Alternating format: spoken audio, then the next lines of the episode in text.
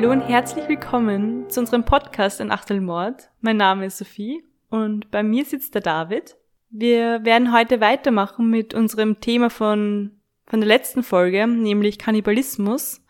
Heute schauen wir uns einen Fall an, bei dem es um eine andere Art von Motiv des Kannibalismus geht. Der David wird uns den heute erzählen. Ja, genau. Also es wird weniger ein Fall, wie wir es gewohnt sind, sondern mehr eine Begebenheit, bei der allerdings der Kannibalismus eine Rolle spielen wird. Ich würde sagen, dadurch, dass wir ja kein neues Thema anschneiden, sondern gleich beim letzten Mal weitermachen, brauchen wir nicht mehr viel Vorgerede. Unsere Achtel stehen bereit. Es ist diesmal ein Welschriesling, ein Bio-Wein aus Niederösterreich. Und ich würde sagen, wir können beginnen. Also der heutige Fall ist weniger ein Kriminalfall, wie wir ihn normalerweise besprechen, sondern mehr eine historische Begebenheit, die an sich schon so etwas wie ein Kriminalfall ist und unheimlich viele kleine Kriminalfälle in sich beinhält. Ich versuche hier also ein bisschen vergessene, aber sehr wichtige Geschichte der Sowjetunion zu beleuchten. Es sind die 1930er Jahre. Wir befinden uns in der UdSSR. Es ist also kurz vor dem Zweiten Weltkrieg. In der Sowjetunion herrscht zu diesem Zeitpunkt Stalin mit einem Regime, das sich durch Unterdrückung, Massenmord und willkürliche Bestrafung von einzelnen Individuen an der Macht hält. Das bekannteste dieser Bestrafungsinstrumente ist vermutlich das Gulag. Sophie, kannst du uns kurz sagen, was ein Gulag ist? Ich bin mir sicher, du gut im Geschichteunterricht aufgepasst. Das ist doch ein Arbeitslager, oder nicht? Aber es ist doch auch, also offiziell wahrscheinlich, aber es wird dazu verwendet, um Regimegegner oder so dort zu verwahren und man weiß doch auch von vielen Gulags gar nicht, wo die genau sind und man weiß, glaube ich, nicht viel drüber, oder? Ja, genau, so ziemlich. Also das Wichtigste hast du eigentlich gesagt. Ähm, als Gulag bezeichnet man eigentlich die Verwaltung der Straf- und Arbeitslager aber gemeinhin wird das als Abkürzung für das komplette Straflagersystem benutzt und teilweise auch als Synonym für die komplette Unterdrückungsmaschinerie in der UdSSR. Also eigentlich bezeichnet nur diese Verwaltungsebene, aber wenn man sagt Gulag heute, meint man damit meistens genau, was du gesagt hast, Arbeitslager, Strafarbeitslager, in die häufig oppositionelle oder Regimekritiker oder einfach unliebsame Personen gesperrt wurden und auch ermordet wurden. Also es war eigentlich nicht nur ein Straflager für jetzt Leute, die irgendwelche Verbrechen begangen haben, sondern da wurden zu einem sehr großen Maß einfach willkürlich Leute eingesperrt. Und ich habe noch eine Frage an dich. Wie viele Menschen glaubst du waren zu Höchstzeiten gleichzeitig in solchen Gulags eingesperrt? Sicher, also mehrere Millionen wahrscheinlich. Weil wurden da nicht auch Kriegsgefangene und so da reingesteckt? Ja, also zu Höchstzeiten 2,5 Millionen Menschen, die gleichzeitig in diesen Lagern waren. Du hast gesagt, das können auch Kriegsgefangene gewesen sein, das können aber auch einfach nur Personen sein, die aufgrund von ihrer familiären oder wirtschaftlichen Situation der Sowjetunion als Schädling gegenübergestanden sind. Also sie haben die als Schädlinge bezeichnet, diese Personen, und wir werden da jetzt während dem Fall noch sehr viel über das hören. Ein vielleicht weniger bekanntes Modell, aber dem Gulags ähnlich, waren die sogenannten Sondersiedlungen. Und der Zweck hinter diesen war, das unaufgeschlossenes Land zu bewirtschaften und dadurch eben wirtschaftlich zu machen.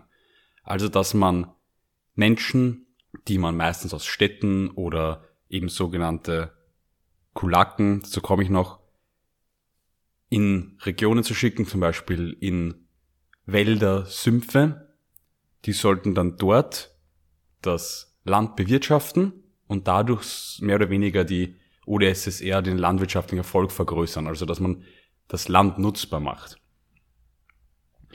Das Problem war nämlich, dass die UdSSR zu diesem Zeitpunkt schon in hohem Maße verschuldet war, dass eben fast alles landwirtschaftlich geprägt war und man hat dann teilweise auch schon begonnen, landwirtschaftliche Produkte zu verkaufen, um industrielle, ähm, industrielle Produkte zu erhalten, weil man wollte ja zu diesem Zeitpunkt die UdSSR in eine Wirtschaftsstaat, einen modernen Wirtschaftsstaat umbauen, weg von einem landwirtschaftlichen. Also man wollte Schwerindustrie, man hat Hochöfen gebraucht und andere Werkzeuge, um Metall zu verarbeiten, um Maschinen zu bauen.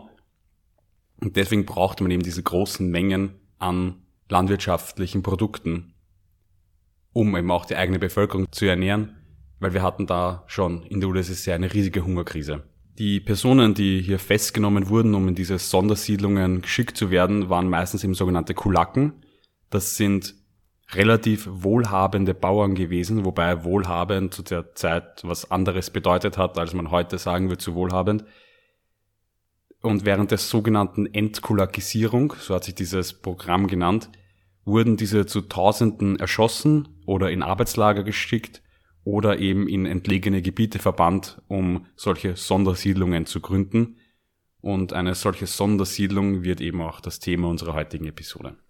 Es handelt sich nämlich um die Sondersiedlung von Nasino. Ich möchte mich jetzt schon entschuldigen, es werden öfter russische Namen, russische Wörter vorkommen. Ich spreche leider kein Russisch und weiß deswegen nicht, ob ich sie immer richtig aussprechen werde. Nasino ist eine Insel im Ob, das ist ein Fluss in Sibirien. Es ist eine äußerst kleine und flache Insel. Rundherum ist ein reißender Fluss, eben die Ob. Und bei Hochwasser konnte die auch leicht überschwemmt werden, diese Insel, weil es war einfach wirklich so ein Sumpfgebiet. In der Nähe liegt auch eine kleine Ortschaft namens Nasina, die ist auch heute noch dort. Und man kann sich davon Fotos anschauen, das ist wirklich eine sehr unwirtliche Gegend. Also, ich habe letztens nachgeschaut, jetzt gerade im Hochsommer hat es dort circa 14 Grad. Es ist ein richtiges Sumpfgebiet, Wald. Man möchte nicht wohnen. Die Deportierten kommen aber nicht direkt auf die Insel, sondern sind zuvor noch in einem Transitlager in Tomsk. Und dort kamen absolut ungeregelte Züge mit Tausenden von Menschen an. Von diesen Menschen gibt es auch Aufzeichnungen, allerdings nicht von allen. Von vielen sind auch nur halb ausgefüllte Formulare da, es ist vieles mit Klischees befüllt und man kann auch deren Wahrheitsgehalt eigentlich kaum prüfen. Ich werde jetzt immer wieder beispielhaft solche Personenbeschreibungen im Laufe der Folge vorlesen, weil ich finde, dass man erst durch diese Beispiele so ein richtiges Bild von der Situation bekommt. In den Zügen herrschte auch schon Mangel an so ziemlich allem. Die Personen wurden oft einfach irgendwo aufgegriffen und mitgenommen und daher hatten die meisten keine Zeit, irgendwelche Gegenstände oder Bekleidung, ihre Dokumente oder ähnliches mitzunehmen. Der Chef des Lagers am Bahnhof von Tomsk schrieb in einem Brief nach Moskau, um auf den Zustand aufmerksam zu machen, in dem die Menschen in seinem Lager ankamen, folgendes. Die Züge sind ohne die geringste Abstimmung oder Planung abgeschickt worden. Sie bestehen in überwältigender Mehrheit aus stark abgemagerten Individuen, die unter akuten Magen-Darm-Beschwerden leiden. Eine gewisse Anzahl von Typhusfällen ist bereits zu beobachten. Unterwegs erhalten die Kontingente nur selten warmes Essen. Und wenn sie welches bekommen, sind die Mengen durchweg unzureichend. Es fehlt an abgekochtem Wasser. An den Verschickungspunkten werden die Kontingente keiner gründlichen sanitären Desinfektion unterzogen, was den starken Parasiten- und Läusbefall der Züge bei der Ankunft erklärt. Generell weist die gesamte Organisation des Transfers seit der Abfahrt und auf der Strecke Mängel auf. Also man merkt schon, bevor die Leute überhaupt in den Siedlungen ankommen, geht es ihnen extrem schlecht Sie sind schon dort, gibt es riesige Ausbruch von Läusen, von Krankheiten, Parasiten. Es ist wirklich schon der Weg hin absoluter Horror. Er bezeichnet die Ankömmlinge in den folgenden Sätzen auch immer als Halbleichen. Und bei dieser Fahrt von Bataisk, die er erwähnt in diesem, ähm, diesem kurzen Brief, sind innerhalb der ersten zehn Tage Fahrzeit 62 Menschen verstorben. Das Problem war nun, dass ständig neue Züge in den Transitlagern ankamen, aber die Flüsse noch nicht schiffbar waren, aufgrund des Wetters, aufgrund der Vereisung. Und die Dokumentation ist übrigens auch nicht wirklich vorhanden. Für gerade mal ein Drittel der Personen in den Zügen gab es Dokumente und die waren teilweise auch auf Packpapier geschrieben. Bei noch einmal einem Drittel von denen, für die es überhaupt Dokumente gibt, fehlt die Eintragung über den Grund der Deportation. Und diese Gründe können teilweise auch ganz frei erfunden sein. Vor den Feierlichkeiten um den 1. Mai wollte man nämlich Moskau und St. Petersburg von sogenannten parasitären Individuen befreien. Und somit konnte es einfach jeden treffen, der sich zu diesem Zeitpunkt auf einem Bahnhof befand. Also mit diesen parasitären Individuen waren ganz oft einfach Obdachlose gemeint oder wie sie eben gemeint haben, es wird ihnen gesagt, das sind Leute, die nicht für den Staat arbeiten wollen, die nicht helfen wollen, die nicht mitarbeiten wollen. Die werden dann eben als sogenannte parasitäre Individuen oder parasitäre Elemente einfach nur bezeichnet. Ich möchte, wie gesagt, hier jetzt mal ein Beispiel bringen. Novoschilov, Moskauer, dreifach ausgezeichneter Fahrer bei der Fabrik Kompressor, Frau und Kind vorschriftsgemäß in Moskau registriert, zog sich nach der Arbeit um, weil er mit seiner Frau ins Kino gehen wollte. Während sie sich fertig machte, ging er hinunter, um Zigaretten zu kaufen. Auf der Straße verhaftet und deportiert. N.W. Wolkin, seit 1929 Mitglied des Komsomols, dreifach ausgezeichneter Arbeiter der Fabrik Krasnitkatsch in Serputschow, Vorstandsmitglied der Parteizelle seiner Belegschaft, Kandidat für das Plenum des Fabrikskomitees, wurde auf dem Weg zu einem Fußballspiel auf der Straße verhaftet, hatte seinen Pass zu Hause vergessen. M. Maslov, Parteimitglied, arbeitet im Moskauer Gaswerk, hatte einen befreundeten Ingenieur und seinen Schwager zu sich auf ein Glas eingeladen. Alle drei gingen auf die Straße, um einen Imbiss zu kaufen, wurden im Lebensmittelgeschäft von einer Polizeipatrouille verhaftet, hatten ihre Pässe nicht dabei, wurden deportiert. Der Ingenieur und sein Schwager sind auf Nasino gestorben. Maslow hat überlebt. Wer gibt diese Deportationen in Auftrag? und wer vollzieht sie und wer schreibt diese Berichte, weil diese Berichte sind ja auch schon so komisch irgendwie geschrieben, also so, so von der Vogelperspektive irgendwie, als wären sie das selber nicht und auch er ging auf der Straße, äh, er wollte mit seiner Frau ins Kino gehen, wurde verhaftet. Wow, als würden sie sich selber schon, also komisch. Wer sind, also wer gibt die Aufträge dazu? Also die Berichte, die ich jetzt immer vorlese, sind aus dem Buch ähm, Die Insel der Kannibalen von Nicolas Ver. Und der hat das aus den Untersuchungsprotokollen. Und zwar nach den ganzen Vorfällen auf dieser Insel, zu denen wir dann kommen werden, hat die Kommunistische Partei eine Untersuchungskommission eingeleitet und aus der sind dann diese Akten alle aufgearbeitet worden, es sind Menschen befragt worden, Überlebende und darauf baut dann das Ganze auf, weil das sind alles Akten, die im Nachhinein angefertigt wurden. Und diese Beispiele sind jetzt immer aus Listen, wo eben auch teilweise schon gezeigt wurde in der Untersuchungskommission, wie konnte das passieren, dass solche Leute verhaftet werden. Also es ist anscheinend sehr willkürlich, das wird auch ganz oft im Buch ähm, erwähnt, dass die einfach wirklich willkürlich gearbeitet haben. Jeder, der irgendwie einfach, er hat einfach auf der Straße sein können. Teilweise hatten die Leute sogar ihren Pass oder ihren Ausweis dabei. Und es war denen egal, du bist einfach mitgenommen worden. Da war absolute Willkür, absolut kein System dahinter. Es gab gewisse Regelungen, nämlich gewisse Punkte, wer keinen Pass erhält. Und das waren eigentlich die Personen, die deportiert werden hätten sollen. Aber nicht jeder, der deportiert wurde, hat tatsächlich diesen, ähm, in, diesen, in diesen das reingefallen. Ganz oft haben die Leute auch keine Möglichkeit gehabt, irgendwie zu sagen, ich hole mir meine Dokumente, weil sie sind verhaftet worden und mitgenommen worden und in den nächsten Zug eingestiegen. Und hat überhaupt keine Möglichkeit gegeben. Das ist eine ganz, ganz verrückte Geschichte. Das ist einfach, ihr müsst euch jetzt vorstellen, wir beide sitzen jetzt auch auf, zusammen auf ein Glas. Also wenn wir jetzt hinuntergehen würden, uns was zum Essen zu holen, es kann passieren, dass wir einfach deportiert werden und auf irgendeine Insel nach Sibirien kommen. Ich möchte noch ein Beispiel vorlesen von, von einer jungen Frau, weil ich finde, da sieht man auch noch einmal sehr schön, wie brutal eigentlich auch das Ganze war in den Zügen. Jewiniga Morkokina, 18 Jahre, aus Tuapse mit ihrem mit ihrer 17-jährigen Schwester und ihren beiden Brüdern 13 und 5 Jahre deportiert mit der Begründung, dass ihr 1931 verstorbener Vater Viehhändler war. Der fünfjährige Junge ist unterwegs gestorben. Weil es niemandem erlaubt war, den Zug zu verlassen, wurde die Leiche des Jungen aus dem Fenster geworfen.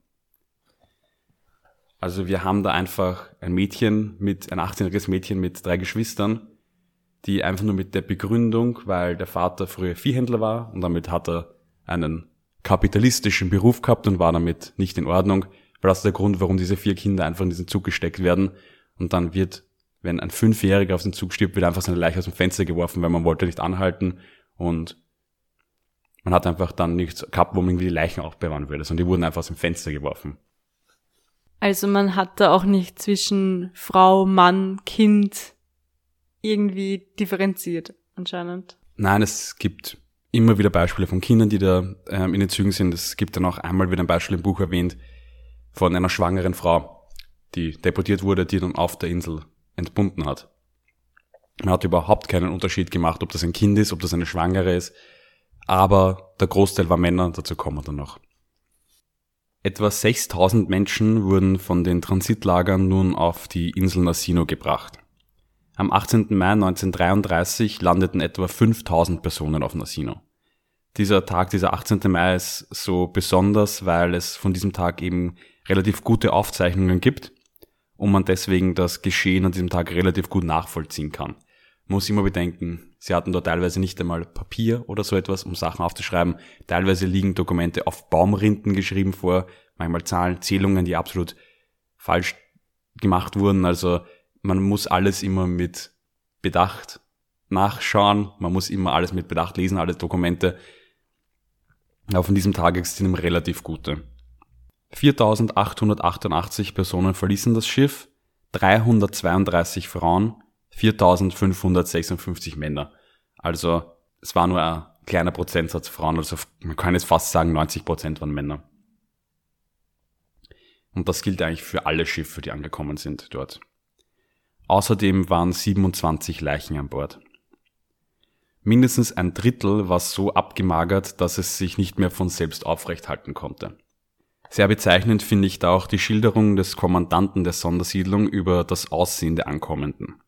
Er schreibt eben, ich hatte noch nie in einer Stadt gelebt. Ich hatte keine Ahnung, wie kriminelle und deklassierte städtische Elemente aussehen sollten. In meiner Vorstellung mussten sie ganz anders sein als diese gehbehinderten Invaliden, diese armen Teufel, größtenteils in Lumpen gekleidet, manche in städtischen Kleidern, mit Schuhen und Jacke, aber alle ohne auch nur einen primitiven Sack, ohne den geräumigen Stoffbeutel, in den der Bauer immer sein Werkzeug, einen Kessel, ein Messer, einen Becher, ein Stück Speck stopft. All diese Leute stiegen, wenn sie sich noch aufrecht hielten, ohne alles aus, ohne das kleinste bisschen Proviant, mit bloßen Händen. Wie eben schon gesagt, die Leute durften auch nichts mitnehmen. Es waren jetzt einfach Personen, die das, die Kleidung getragen haben, die sie bei ihrer Verhaftung anhatten und sonst nichts. Und so kommen die jetzt auf einer Insel mitten in Sibirien an. Wenige Stunden später brach auch ein Schneesturm aus, der die Lage weiter verschlimmerte.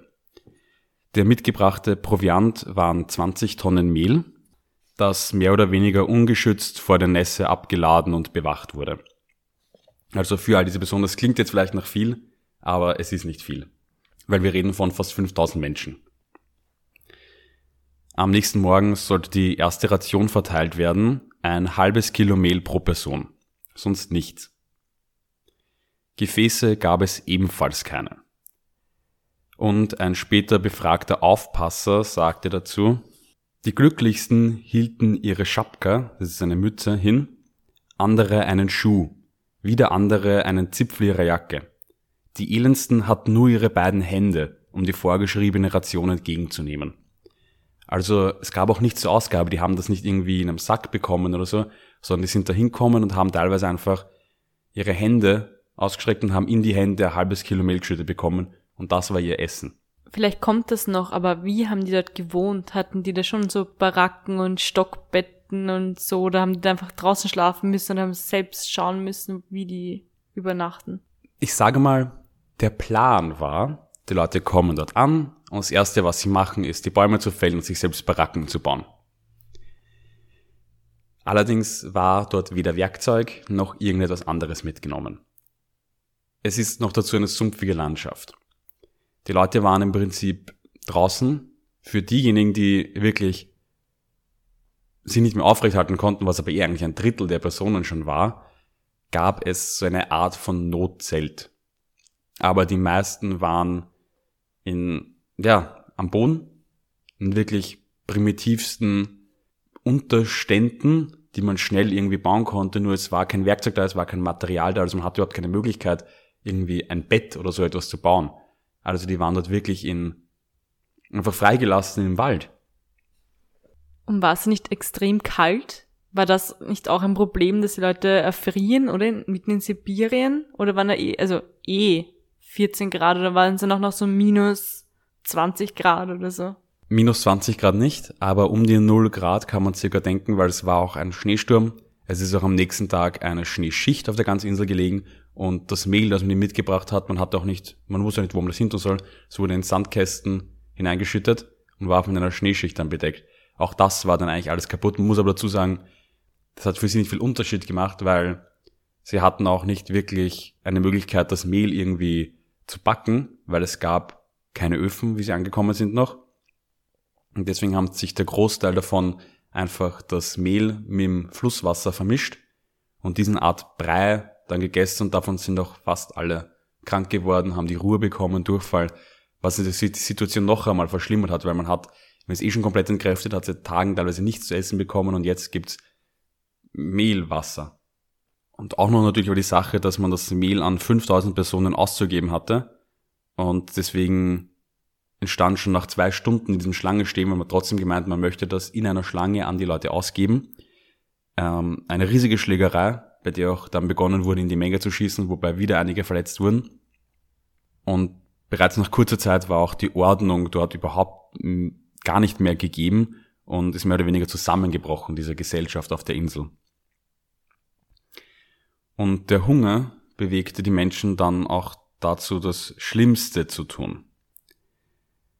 Und in seinem Bericht schreibt der Leiter des Transporters über die Zustände im, auf der Insel, am 20. Mai um 2 Uhr mittags begab ich mich mit Kommandant Sepkov auf die Insel Nasino. Dort herrschte rings um die Mehlsäcke ein schreckliches Gedränge, Menschenaufläufe und Schlägereien. Überall lagen Leichen herum. Hundert oder mehr. Zahllose Menschen krochen herum und schreien, gebt uns Brot. Seit zwei Tagen gibt man uns nichts zu essen. Man will uns an Hunger und Kälte verrecken lassen. Man sagt uns, die Leute hätten angefangen, Leichen zu essen. Sie würden Menschenfleisch grillen. Die Insel bot ein grauenhaftes, grässliches Bild. Am 21. Mai zählten die medizinischen Leiter 70 neue Leichen, wobei bei fünf von ihnen Leber, Herz, Lunge und Stücke von Brust und Waden fehlten. Noch am selben Tag brachten einige der Deportierten selbst Personen, die sie mit blutigen Händen und menschlichen Lebern in den Händen erwischt hatten. Die folgenden Wochen brachten weitere solcher Vorfälle hervor und Dutzende Leichen wurden gefunden, von denen Teile fehlten. So gut wie alle Personen, die mit blutigen Händen gefunden wurden, wurden sofort freigesprochen, weil man nicht beweisen konnte, dass die Person nicht schon zuvor gestorben war, also von der sie gegessen hatten. Denn Kannibalismus war in der Sowjetunion nicht verboten. Der erste erwiesene Mord war am 29. Mai. Drei Männer zwischen 20 und 25 wurden verhaftet und in ein nahegelegenes Gefängnis gebracht. Wie können die auf dieser Insel verhaftet werden? Die sind doch schon auf dieser Insel und dann werden die verhaftet und wieder weggebracht, das ist ja nur besser für die. Und was ist denn, wenn die freigesprochen wurde, dann jetzt leben sie ganz normal wieder und sind weg von dieser Insel oder wurden sie dann noch zu einer ärgeren Insel gebracht oder was war dann? Zum Gefängnis werden wir dann noch kurz kommen. Was man da halt immer bedenken muss, ist, für die Verwaltung war das ja kein Gefängnis. Das war eine Sondersiedlung. Diese Leute wurden umgesiedelt, um dort eine Gesellschaft aufzubauen. Die Leute waren dort nicht im Gefängnis. Es ist dort vielleicht viel schlimmer als in jedem Gefängnis vermutlich gewesen. Aber theoretisch waren sie ja dort nicht, weil sie irgendeine Straftat begangen hatten, sondern einfach nur, weil sie sogenannte parasitäre Elemente waren, aber das war ja keine Straftat. Auf der Insel festgenommen, ja, es gab schon eine Art von Bewachung auf der Insel, sehr wenige, aber es gab eine Art Polizei, unter Anführungszeichen, die auch, das waren auch diejenigen, die das Essen ausgegeben haben, das waren diejenigen, die sich auch bisschen um die Verwundeten und um die sogenannten Halbleichen, wie sie bezeichnet werden, gekümmert haben. Und Gefängnis gab es dort direkt keines, aber sie wurden dann in ein nahegelegenes Gefängnis gebracht. Die ersten, die verhaftet wurden, waren eben so drei Männer zwischen 20 und 25. Zwei Tage später wurden weitere drei Männer verhaftet, die gestanden hatten, selbst einen jungen Mann getötet zu haben, um ihn zu verspeisen. Also da wird dann noch das erste Mal tatsächlich gesagt, dass jemanden ermordet haben, um ihn zu essen. Die Aufzeichnungen sind hier allerdings auch wieder sehr mangelhaft, da von den lokalen Behörden versucht wurde, die Vorfälle herunterzuspielen. Man hatte nämlich Angst, dass natürlich die höheren Verwaltungsebenen das erfahren würden und dann würde man glauben, dass das alles, was die da gemacht haben, ein Reinfall war. Sie meinen nämlich dazu, dass die meisten der Personen, die hier die den Kannibalismus betrieben haben, sogenannten gewohnheitsmäßigen Kannibalismus betreiben. Wenn man von gewohnheitsmäßigen Kannibalismus spricht, so denkt man da bei den Gulag vor, ähm, bei den Gulag-Verantwortlichen ähm, an eine Praxis, die aus der Gefängniswelt kommt, die anscheinend damals relativ üblich war, und die nennt sich die Kuhschlachten. Im Jargon der Gauner ist die Kuh ein Neuling, dem Vorbestrafte den Vorschlag gemacht haben, bei einem Fluchtversuch mitzumachen. Im Allgemeinen fühlte sich dieser geschmeichelt, weil er glaubt, er werde berühmten Ganoven zugerechnet. Er weiß allerdings nicht, dass er, sobald die Verpflegung knapp wird, getötet werden wird, damit man seine Nieren und sein Blut verzehren kann. In den Lagern und Gefängnissen hat man die Esser von Kühen Kannibalen genannt. Der Kannibalismus ist aber kein sowjetisches Phänomen, auch schon unter der Zahnzeit gab es diese Art von die Kuhschlachten in Straflagern. Synonyme für die im kriminellen Jargon sind auch das Gepäck, der Hammel oder das Lamm. Man versucht also hinunterzuspielen, diese ganze Kannibalismus-Sache und sagt, der Großteil von den Leuten, die dort sind, sind eh schon ehemalige Verbrecher, Berufsverbrecher, die das schon ganz oft gemacht haben und die das jetzt auch wieder machen. Also man wollte eigentlich nicht zugeben, dass es aufgrund der einfach nicht vorhandenen Verpflegung passiert, sondern dass da alleine die Kannibalen selbst schuld sind, die das schon aus Gewohnheit machen. Besonders schlimm soll hier auch die Lage für die wenigen Frauen gewesen sein. Von ihnen wurden anscheinend besonders viele angegriffen und es wurden ihnen meistens die Brüste und die Waden amputiert, wie sie es dann genannt haben, wobei viele von ihnen dann auch an den Verletzungen starben. Lebend haben die diese Körperteile abgeschnitten? Ja, also sie haben das denen dann teilweise auch lebend abgeschnitten, die wurden einfach gefesselt und dann wurden denen Teile abgeschnitten. Es gibt aber da wie nur wenige Fälle. Ein Großteil von diesen Geschichten ist auch bei Befragungen von Bewohnern dieses, Nachbardorf, äh, dieses Nachbardorfes.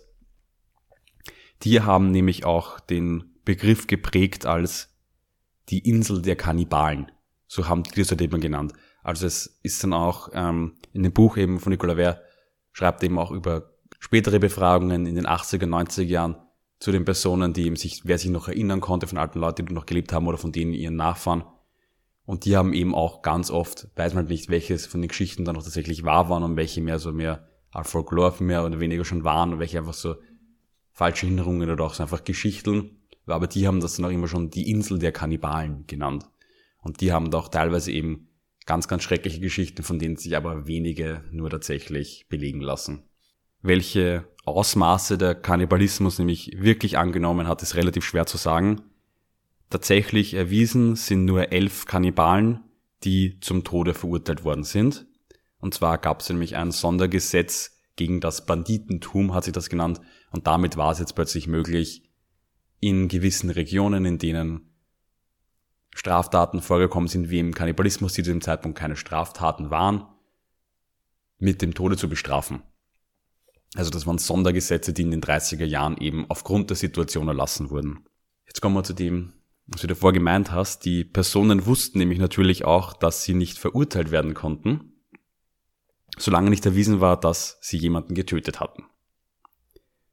Und bis zur Klärung des Falls kamen sie dann oft in ein Gefängnis in der Nähe, und dazu meinte einer der Kannibalen später, die Gewissheit, zumindest ein Dach über dem Kopf und eine Schüssel warme Balanda, das ist eine klare Suppe, zu bekommen, statt vor Kälte zu krepieren und mit Flusswasser vermischtes Mehl zu futtern, sei eine wunderschöne Aussicht und viel besser als dort zu bleiben. Also die Leute wussten natürlich auch, dass es ihnen vielleicht dann besser gehen würde Und solange ja nicht erwiesen war, dass sie jemanden getötet hatten, konnte man ihnen nichts tun. Und deswegen gab es möglicherweise auch Fälle von Personen, die nicht tatsächlich Menschenfleisch gegessen hatten, sondern eigentlich nur ins Gefängnis wollten. Nach einiger Zeit erhielten aber auch die, die Parteifunktionäre Informationen über die Zustände auf der Insel und die Deportierten wurden dann letztendlich einer nach dem anderen in kleinen Gruppen zu neuen Siedlungsorten am Flussufer gebracht. Also, dass sie zu diesen kleineren Siedlungen kommen, war eigentlich von Haus aus der Plan. Aber man hätte eigentlich auch schon auf der Insel eine, eine Art Lager bauen wollen. Nur das ist eben komplett fehlgeschlagen. Und jetzt kommt es endlich dazu, dass die Leute eigentlich in kleine Ortschaften kommen und nicht in einer solchen Menge auf dieser Insel zusammenleben. Bis zum 12. Juni waren letztendlich auch alle bis auf 157 nicht transportfähige alle anderen umgesiedelt. Wobei man bei alle anderen auch wieder sagen muss, dass alleine bei den Überfahrten wieder einige hundert Personen starben. Von den rund 6000 Personen, die insgesamt auf Nasino lebten, waren zu diesem Zeitpunkt bereits die Hälfte verstorben oder verschwunden. Sehr viele haben auch versucht zu flüchten, den wenigsten ist es gelungen, beziehungsweise sind natürlich auch viele verschwunden, weil man nicht gewusst hat, wer die Personen teilweise sind, wo die Leichen sind. Viele sind ertrunken auch bei ihrer Flucht. Deswegen gilt, galten einfach auch ein Großteil einfach als verschwunden. Über die kleineren Siedlungen gibt es weniger Informationen als über die Insel, aber man kann davon ausgehen, dass die Lage der Deportierten dort eigentlich nicht viel anders war. Es gab zum Beispiel eigentlich auch später Werkzeuge. Es wurden zum Beispiel auch Stoffbahnen gebracht, um Kleidung zu machen, und es gab keine Nähmaschinen. Das war auch wieder so etwas. Es waren dann teilweise da. Es wurden dann noch Äxte gebracht, um die Bäume zu fällen, um Baracken zu bauen. Nur man wollte die Äxte nicht ausgeben, weil man hat gesagt, man kann nicht diesen Menschen, es gibt eh kaum aufpassen, man kann denen keine Äxte geben. Vor allem nicht, wenn man sagt, es sind schon Kannibalen unter denen, möchte ihnen jetzt nicht nur noch Waffen geben. Was natürlich das Ganze wieder schwer hat, weil das war erst wieder nicht möglich, irgendwie was dort voranzubringen, irgendwie eine Schutzhütte zu bauen für die Personen. Aber wenn du sagst, sie hatten keine Waffen und kein Werkzeug, wie haben die Kannibalen dann die Körperteile voneinander abgetrennt? Weil so ein Arm oder so ein Bein, das muss ja, muss man schon extreme Kraft aufwenden, wahrscheinlich um die Knochen zu brechen und abzureißen oder so. Oder auch irgendwas abzuschneiden, wenn du sagst, die Brust von den Frauen, wie, also kann ich mir gerade gar nicht so vorstellen. Messer hatten vermutlich viele dabei. Sehr viele hatten vermutlich bei ihrer Verhaftung Messer einstecken. Muss auch zu sagen, ich habe jetzt ein paar Beispiele vorgelesen von den eher städtischen. Es waren auch sehr viele dabei, die tatsächlich Kriminelle waren, die auch deswegen schon ein bisschen Erfahrung mit dem Ganzen hatten. Und man geht auch davon aus, dass das eher die waren, die auch später die besonders schlimmen Vorfälle involviert waren. Also, dass Leute Messer dabei haben, das ist ziemlich sicher. Es wurden aber meistens ja eigentlich die Innereien gegessen. Aber wir haben schon gesagt, Leber, Niere, wurde eigentlich meistens nicht, weil vor allem, es wird dann gesagt, an den Menschen war ja nichts mehr dran.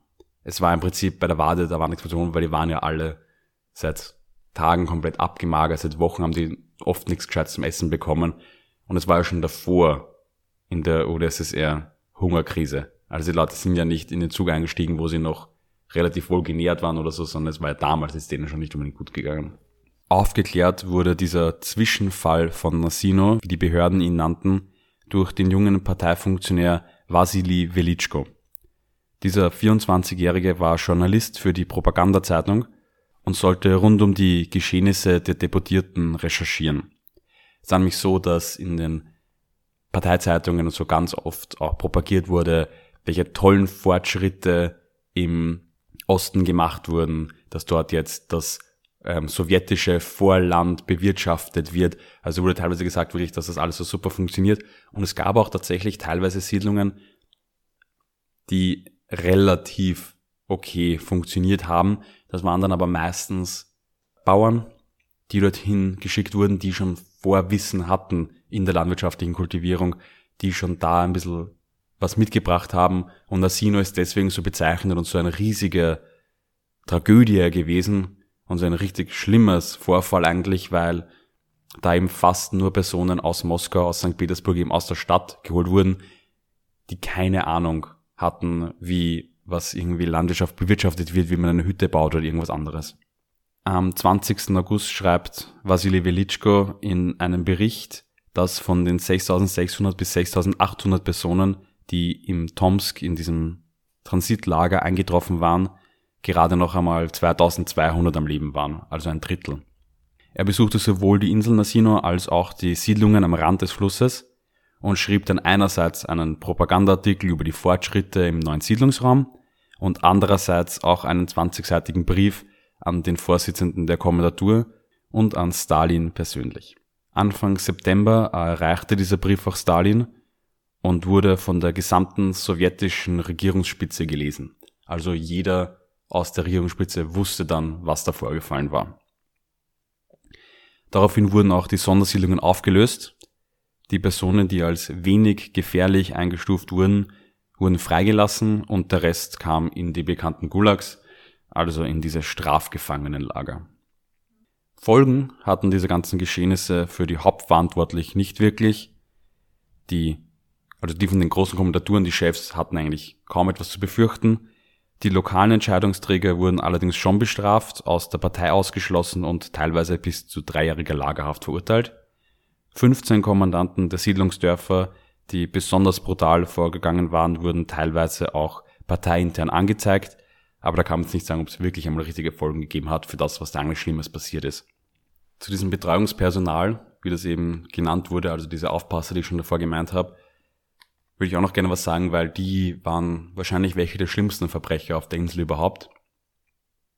Es gibt zum Beispiel auch hier wieder eine Liste von Ausschreitungen, wie es genannt wurden, in der Untersuchungskommission, also zum Beispiel die Person Zarabkin, Kommandant des Dorfes Proletaka, amüsierte sich, indem er Sonderumsiedler als Ruderer einteilte, warf alle ins Wasser, die schlecht ruderten, hat so mehrere Deportierte ertränkt.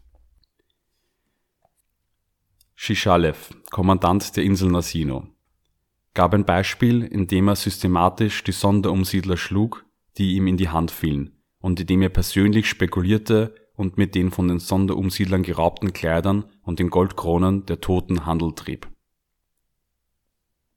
Vlasenko, Kommandant des Dorfes Nasino, brachte den Sonderumsiedlern systematisch Schläge und Verletzungen bei, systematische Nichtausgabe der Verpflegung, hat Sonderumsiedler, die nicht schwimmen konnten, über Bord geworfen und ertränkt. Also es sind immer wieder einfach Fälle von den Kommandanten dort, von den Zuständigen, die komplett willkürlich umgehen, Leute ertränken, Leute erschießen und machen, was sie wollen, weil die eben auch dort natürlich keine höhere Autorität dann hatten, weil sie die Kommandanten waren und auch eigentlich nichts zu befürchten hatten. Weil es gab niemanden, der jetzt ihr Vorgesetzter war, der vor Ort war. Und sie waren ja genauso in diese ganzen Systeme da drin involviert. Und sie haben eben auch dann die Menschen dort nicht mehr als Menschen angesehen.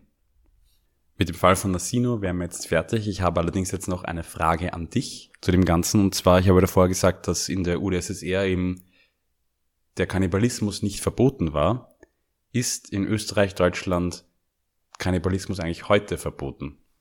Also ein eigener Straftatbestand ist es in Österreich und Deutschland nicht. Also es gibt jetzt keinen Paragraph, der sagt, es ist verboten, einen Menschen zu essen oder sowas, oder Kannibalismus ist verboten. Sowas gibt es nicht.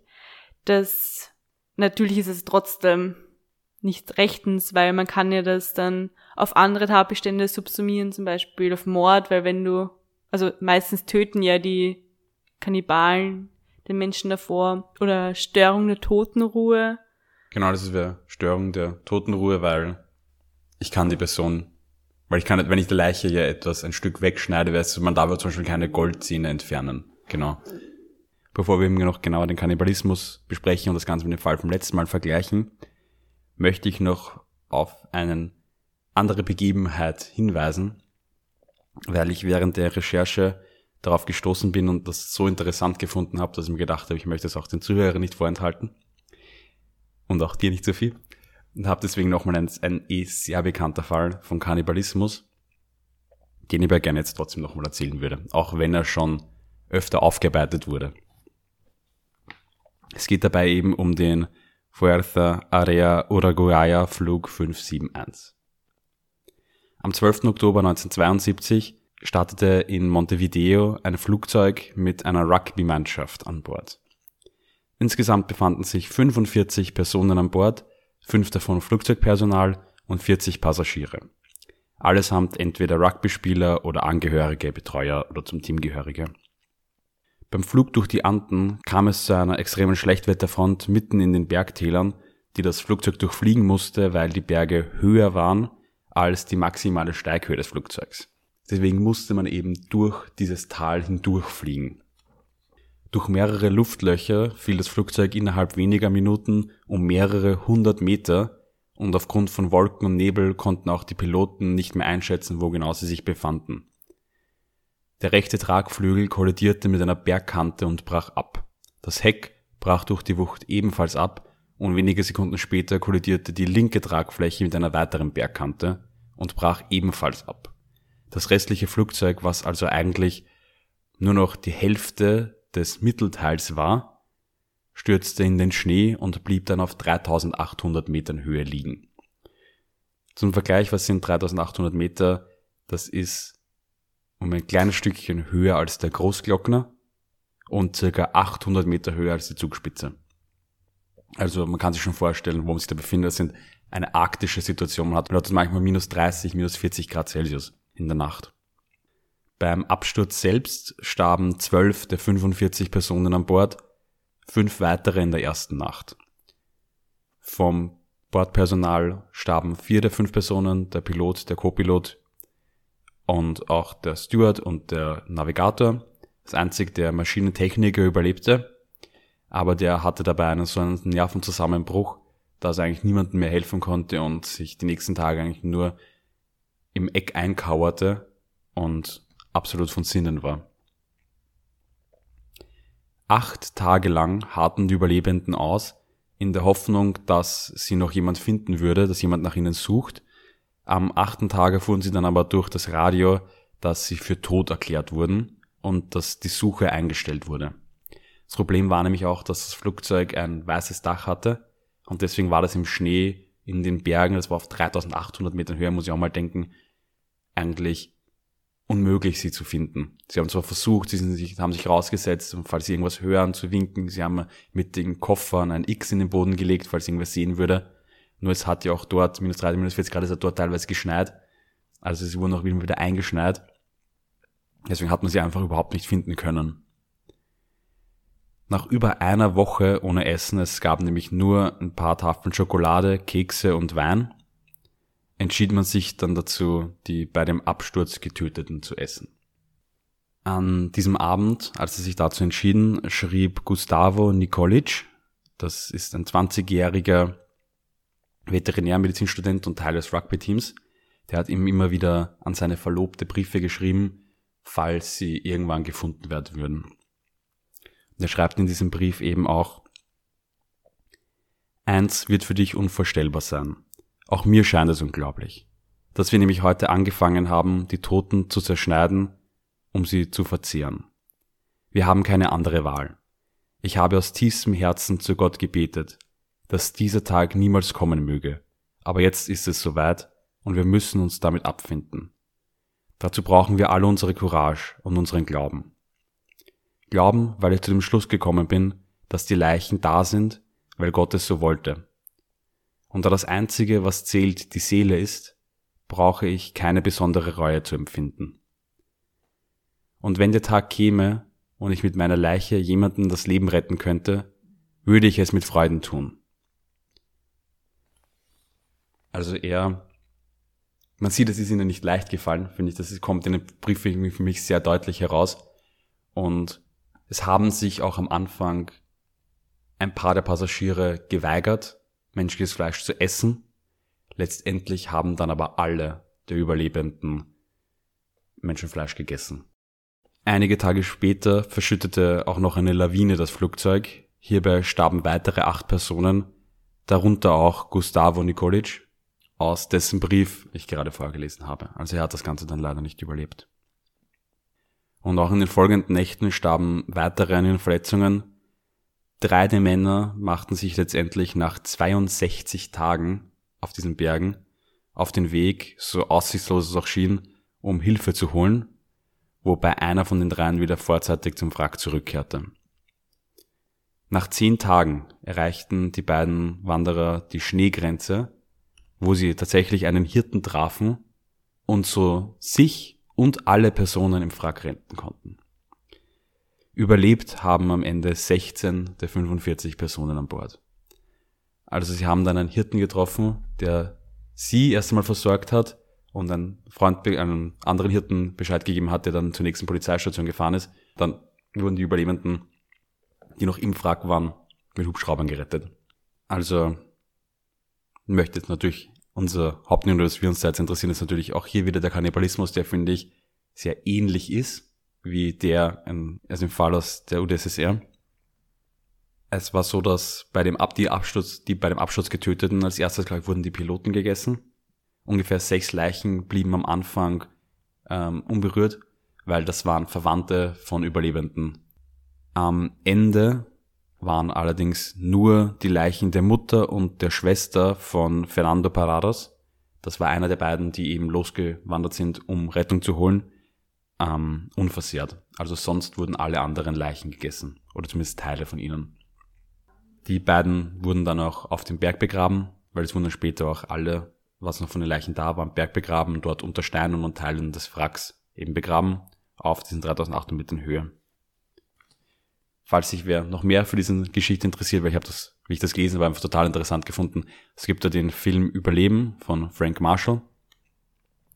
Und ich persönlich habe dazu gelesen das Buch Überlebt von Pierce Paul Reed der hat sich eben mit den Überlebenden zusammengetan, um dieses Buch gemeinsam mit denen zu schreiben, weil sie waren damals, sie wollten eigentlich gar nicht so wirklich drüber reden, sie wollten das eigentlich nicht so sehr beleuchten, nur die Medien haben sie es so dazu gebracht, dass sie das machen. Sie haben gesagt, sie wollen jetzt nicht mehr, dass spekuliert wird in den Medien, sondern sie wollen ihre Geschichte erzählen, beziehungsweise halt dann erzählen lassen. Und deswegen dieses Buch ist anscheinend zumindest, heißt, also dieses Buch ist deswegen die authentischste Wiedergabe von den Vorfällen. Wahnsinn, wie die zwei Monate dort überlebt haben im, im Eis. Unvorstellbar für mich gerade irgendwie. Und die konnten ja, oder haben sie Feuer machen können? Oder haben sie einfach das Fleisch roh gegessen? Ich meine, der Schnee hat's ja wenigstens frisch gehalten, weil normalerweise nach zwei Monaten beginnt ja eine Leiche auch zum Verwesen und Faulen und so. Aber konnten sie es irgendwie erhitzen oder wie haben die das gemacht? Nicht wirklich, weil sie hatten nicht wirklich die Möglichkeit, weil sie hatten Feuerzeuge da, weil sie hatten auch Zigaretten und es wird sehr oft auch in dem Buch darüber geredet, wie sie sich die Zigaretten eingeteilt haben, weil es war der Großteil von den Raucher.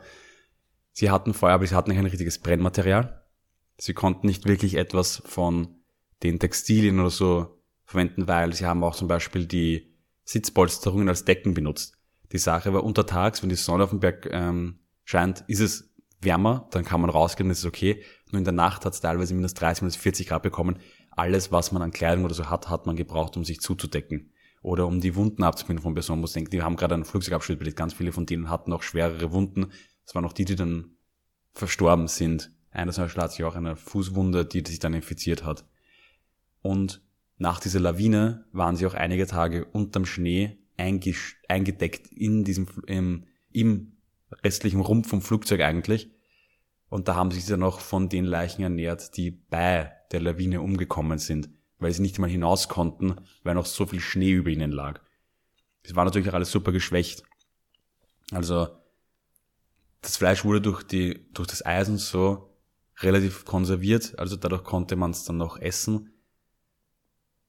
Aber es war einmal eine ganz, ganz prekäre Situation, in die sich der befunden, also in die sich die alle befunden haben, weil die waren da eigentlich eingesperrt und haben auch nichts tun können. Sind eigentlich einfach nur herumgesessen, haben eigentlich auch keine Möglichkeit gehabt, bis eben die beiden dann losgegangen sind, wobei man da schon, also sie haben mehrere ähm, Expeditionen immer wieder unternommen, nur keine so lange. Sie sind immer wieder weggegangen und haben zum Beispiel versucht, eine Bergspitze zu erreichen, um zu sehen, vielleicht ist ja irgendwo rundherum eine Hütte oder irgendetwas, das ihnen helfen kann. Also es gab mehrere Expeditionen. Erst nach 62 Tagen hat man sich dazu entschieden zu sagen, die beiden, oder eigentlich die drei, die am stärksten sind, gehen los. Und das waren dann eben, also letztendlich angekommen sind dann eben Fernando Parados und Roberto Canessa. Das sind die beiden, die das dann geschafft haben, irgendwie nach zehn Tagen. Und auch muss ich denken, das sind 3800 Metern Höhe, die haben kein, keine Bergsteigerausrüstung oder irgendwas dabei gehabt. Das ist eine Höhe wie der Großglockner. Und die haben da nichts wirklich dabei gehabt, weil das waren Rugby-Spieler, die eigentlich in die nächste Stadt fliegen wollten und die hatten keine Bergsteigerausrüstung oder gescheite Wanderschuhe oder irgendwas dabei. Also wenn man jetzt vergleicht, die beiden Fälle, die ich jetzt gerade vorgetragen habe, mit deinem Fall von letzter Woche, sehen wir, es sind ganz andere Motive. Wir haben einmal den Fall, den du gebracht hast, der eben gezeigt hat, der Mensch hat das nicht aus einer Not herausgetan, sondern aus einer Art sexuellen Perversion, aus Lust daran, der an den Lust und dem Mord und einem Verzehr von diesen Kindern und genau aus seiner psychischen Beeinträchtigung. Und in meinem Fall war es jetzt ja mehr in den beiden Fällen die Not, der Hunger, der einen dazu getrieben hat. Ich würde auch sagen, also das zweite finde ich auch absolut verständlich. Also, wenn ich mir denke, wenn man dieses Buch gelesen hat über die Leute im Schnee oder auch die Leute dort in äh, UdSSR, finde ich diesen Kannibalismus ja irgendwie verständlich. Ich weiß nicht, was denkst du darüber? Ja, überhaupt jetzt in deinem letzten Beispiel, das war einfach nur der Wille zum Überleben irgendwie. Also ich kann mich da auch irgendwie hineinversetzen, dass es dann irgendwie genau der letzte Ausweg eben ist, Menschenfleisch zu essen. Obwohl, ja, ich weiß nicht. Also ich könnte jetzt nicht sagen, dass ich es niemals, niemals, niemals tun würde, aber ich glaube, das wird keiner von uns sagen, weil wahrscheinlich war keiner von uns in so einer Situation wie diese Menschen, die da zwei Monate auf irgendeinem Berg gesessen sind und gewartet haben. Also ich glaube, das bringt dann Menschen schon zu solchen Taten eben und was eben eh auch logisch ist, weil man hatte den Überlebenswillen. Aber ja, ich finde deine Fälle waren jetzt wirklich org irgendwie, also echt spannend, das nochmal von so einer anderen Seite beleuchtet zu sehen, dass im Kannibalismus nicht nur äh, ja, wie im ersten Fall eine sexuelle Abwegigkeit oder psychisch krank oder einfach als Lust zum Töten und als Lust, Menschen zu essen, sondern eben aus einer Not heraus auch entstehen kann. Was ich so super interessant eigentlich finde an dem, beim Flugzeugabsturz auch noch, ist, dass die beiden Leichen von dem ähm, Fernando Barrados, der ihm losgegangen war, um ihm zu helfen, der sowas wie ihre letzte Rettung war, dass die Leichen von seinen Angehörigen nicht angefasst wurden wo ich eigentlich total spannend finde, dass wenn Menschen schon in einer so prekären Lage sind, schon so viel eigentlich getan haben, um zu überleben und trotzdem haben sie irgendwo noch diese, diese Achtung vor den Leichen, die Achtung vor diesen Personen, dass sie gesagt haben, die beiden rühren sie nicht an. Also selbst in dieser Extremsituation haben sie irgendwie gemeint, die beiden fassen sie nicht an aus Pietät was ich irgendwie total spannend finde, dass selbst in so einer Notsituation, wo man eigentlich schon alles tun würde, glaube ich, dass man selbst da noch irgendwo dieses kleine, kleine bisschen fast Menschlichkeit oder eben irgendwie Pietät sich irgendwie behält. Dass man sagt, die beiden fassen wir nicht an, weil das sind die Verwandten von dem, der uns jetzt vielleicht retten wird. Voll, ich denke mal auch, es ist bemerkenswert, dass in dieser Situation nicht auch so ein Aufruhr oder Kampf gegeneinander passiert ist, weil sowas, wenn man aufeinander hockt in so einer Notsituation, dass man dann trotzdem irgendwie anscheinend noch zusammenhält und sich dann irgendwie rettet, weil es, ja, es hätte auch anders ausgehen können. Ja, das finde ich eben auch so interessant, dass sie eigentlich relativ als Team zusammengearbeitet haben. Also eigentlich hat immer der, der Chef vom Rugby-Team hat bei denen so die Führung übernommen. Der ist aber bei der Lawine, bei dem Lawinenabgang umgekommen. Genauso wie übrigens der Mechaniker. Also von der Crew von den fünf hat am Ende niemand überlebt. Aber es hat sich anscheinend dann doch durch diese Notsituation und dadurch, dass sie, glaube ich, das hat mich auch nochmal mitgespielt, dass die alle einander kannten. Die waren ja alle Angehörige auf irgendeinem Weg von diesem Rugby-Team. Alle hatten mit den anderen im Flugzeug irgendwas zu tun. Und das ist, glaube ich, was anderes als zum Beispiel auf der Insel Nasino, wo du mit Wildfremden auf der Insel bist und jeder kämpft für sich selbst ums Überleben. Wo es wirklich nur um einen selbst geht und man versucht da irgendwie aus dieser Situation herauszukommen ist ja, glaube ich, doch nochmal was ganz anderes. Also finde ich auch schwer zum Vergleichen. Okay, damit beenden wir jetzt das doch schwere Thema Kannibalismus und wenden uns dann nächste Woche wieder einem anderen Thema zu. Genau, dann trinken wir heute noch unser Achtel aus und hören uns in zwei Wochen wieder bei Ein Achtel Mord.